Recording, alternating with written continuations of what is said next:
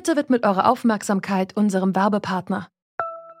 Die Suche nach geeigneten Mitarbeitenden kann viel Zeit in Anspruch nehmen, muss sie aber nicht unbedingt, denn man kann sich helfen lassen. Zum Beispiel mit den Premium-Stellenanzeigen von Indeed, denn damit wird eure Stellenanzeige in der Suche sichtbarer und Bewerberinnen und Bewerber werden schneller auf euch aufmerksam. Indeed schenkt euch jetzt 75 Euro Startguthaben für eure Premium-Stellenanzeigen.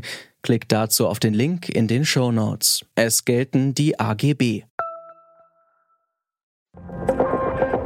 Bitte widmen Sie Ihre Aufmerksamkeit unserem Werbepartner. Wir alle haben uns in Deutschland in den vergangenen Wochen und Monaten umgestellt. Seit Corona hat sich unser Leben massiv verändert. Was jedoch bei all dem Fokus auf unseren eigenen Alltag manchmal vergessen wird, ist die Situation der Menschen in Krisengebieten auf der ganzen Welt. Denn natürlich bedroht das Coronavirus auch diese Menschen. Die Aktion Deutschland hilft, ein Bündnis aus 23 deutschen Hilfsorganisationen, sammelt deshalb Geld für die humanitäre Hilfe in Krisensituationen. Informationen und die Bankverbindung für Spenden findet ihr auf der Webseite aktion-deutschland-hilft.de. Wenn jemand da Dinge behauptet, dann muss er dafür natürlich auch die entsprechenden Quellen angeben. Und wenn die Leute äh, einfach irgendwas an den Haaren herbeiziehen und äh, Dinge erfinden, dann merkt man das ziemlich schnell, weil es sich eben nicht so einfach überprüfen lässt. Also so eine Quellenkritik ist das A und O. Das sagt der Wissenschaftsjournalist Mirko Drotschmann, wahrscheinlich besser bekannt als Mr. Wissen to go. Wir bei Detektor FM stellen uns heute die Frage, warum haben so viele Menschen Angst vor dem neuen Mobilfunkstandard 5G? Heute ist der 29. April 2020. Mein Name ist Johannes Schmidt. Hallo.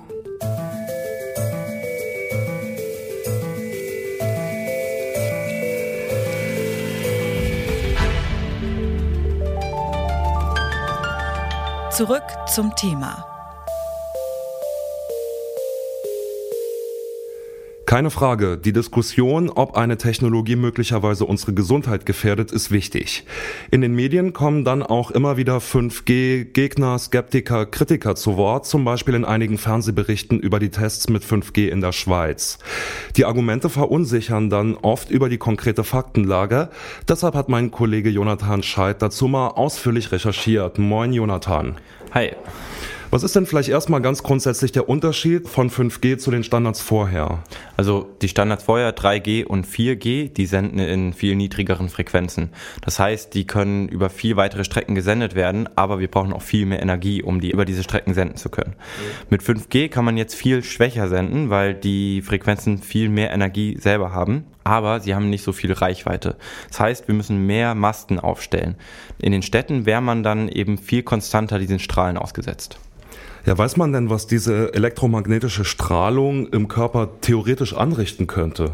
Genau dazu habe ich mit Achim Neuhäuser, dem Pressesprecher vom Bundesamt für Strahlenschutz, gesprochen. Was die gesundheitlichen Wirkungen auf der anderen Seite angeht, sind wir uns sehr sicher aufgrund der wissenschaftlichen Studienlage, dass die gesundheitlichen Wirkungen von Mobilfunk und auch 5G sich auf die Wärmewirkung beschränken. Das heißt, der Körper erwärmt sich. Und um dort zu verhindern, dass das zu Gesundheitsschäden führt, gibt es Grenzwerte, die mit hohen Sicherheitsfaktoren versehen sind, sodass diese Wirkungen eben ausgeschlossen sind. Dieser Grenzwert liegt bei einem Grad Celsius und je stärker man dieser Strahlung ausgesetzt ist, desto höher erwärmt sich eben auch der Körper.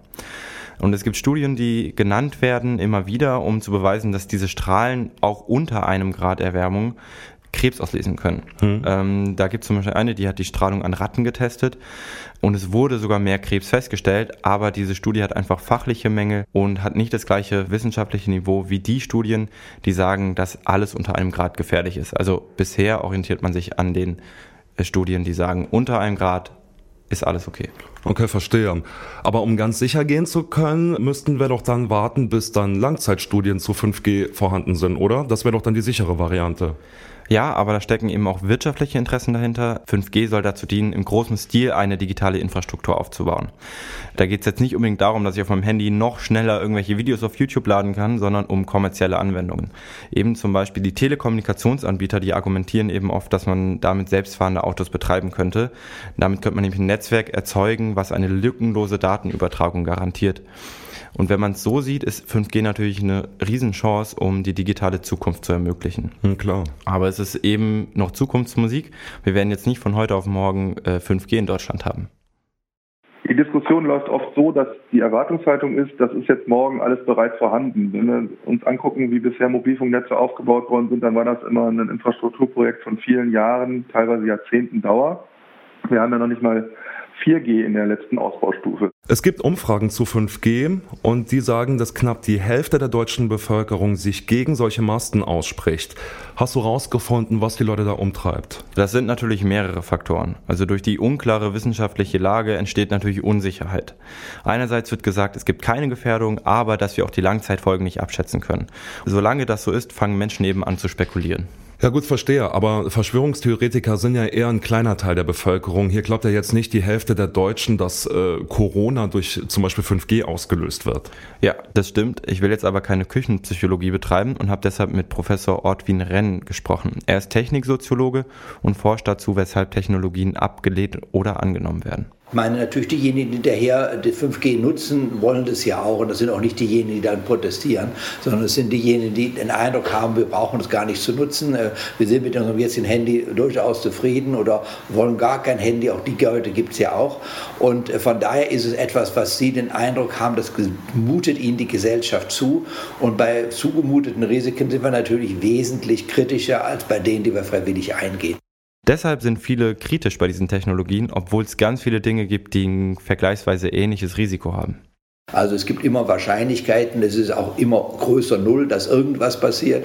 Aber äh, wir haben natürlich Millionen Dinge, wie Sie sagen, mit einer Wahrscheinlichkeit größer Null. Wenn wir das äh, tun, dürften wir auch kein Brokkoli mehr essen, ja, und alle möglichen anderen Dinge.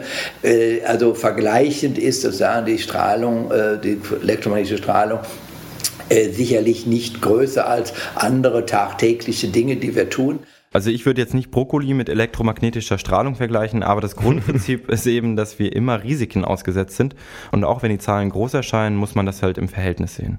Und wenn man regelmäßig beobachtet, wie sich die Auswirkungen verhalten, kann man das eben auch gut kontrollieren.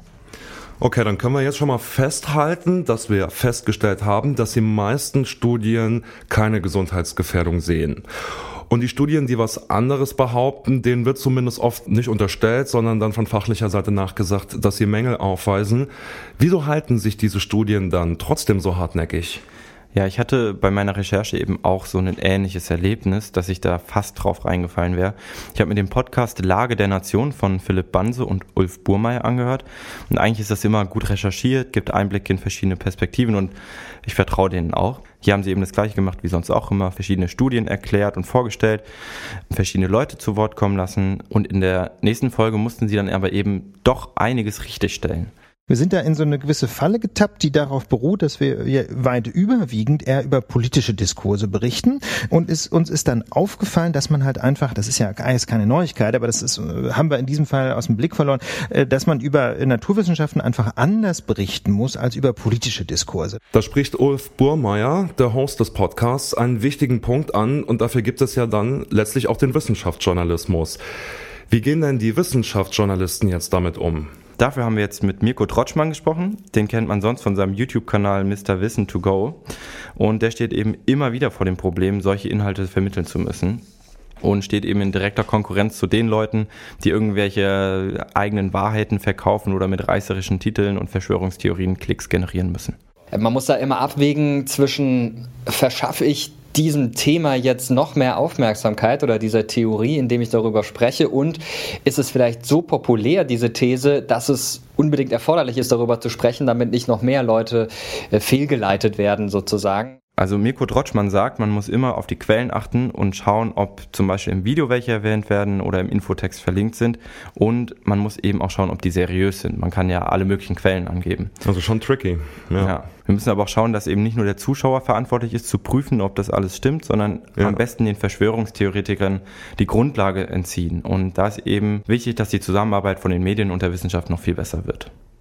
Wir brauchen im Bereich der Medien Fachjournalistinnen und Journalisten, die sich mit bestimmten Themen sehr gut auskennen. Nicht die typischen Allround-Journalisten, wie wir sie heute haben, die heute über Steuererhöhungen berichten und am nächsten Tag über Virologie, äh, sondern wir brauchen Leute, die sich spezifisch mit bestimmten Themen auskennen und darüber auch fundiert berichten können, damit da auch nichts Falsches in die Welt gesetzt wird. Und auf der anderen Seite brauchen wir aber auch eine deutlich verbesserte Wissenschaftskommunikation.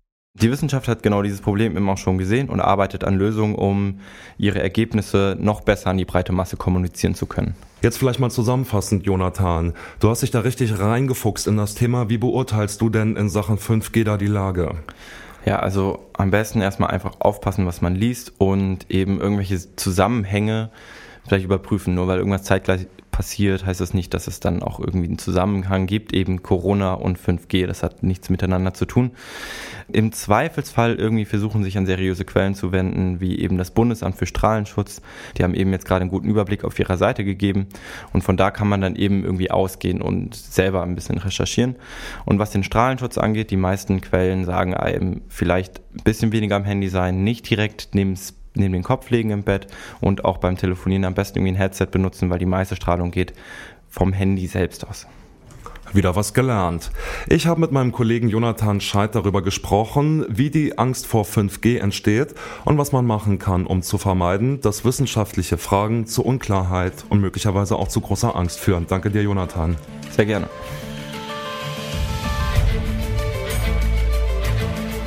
Zurück zum Thema vom Podcast Radio Detektor FM.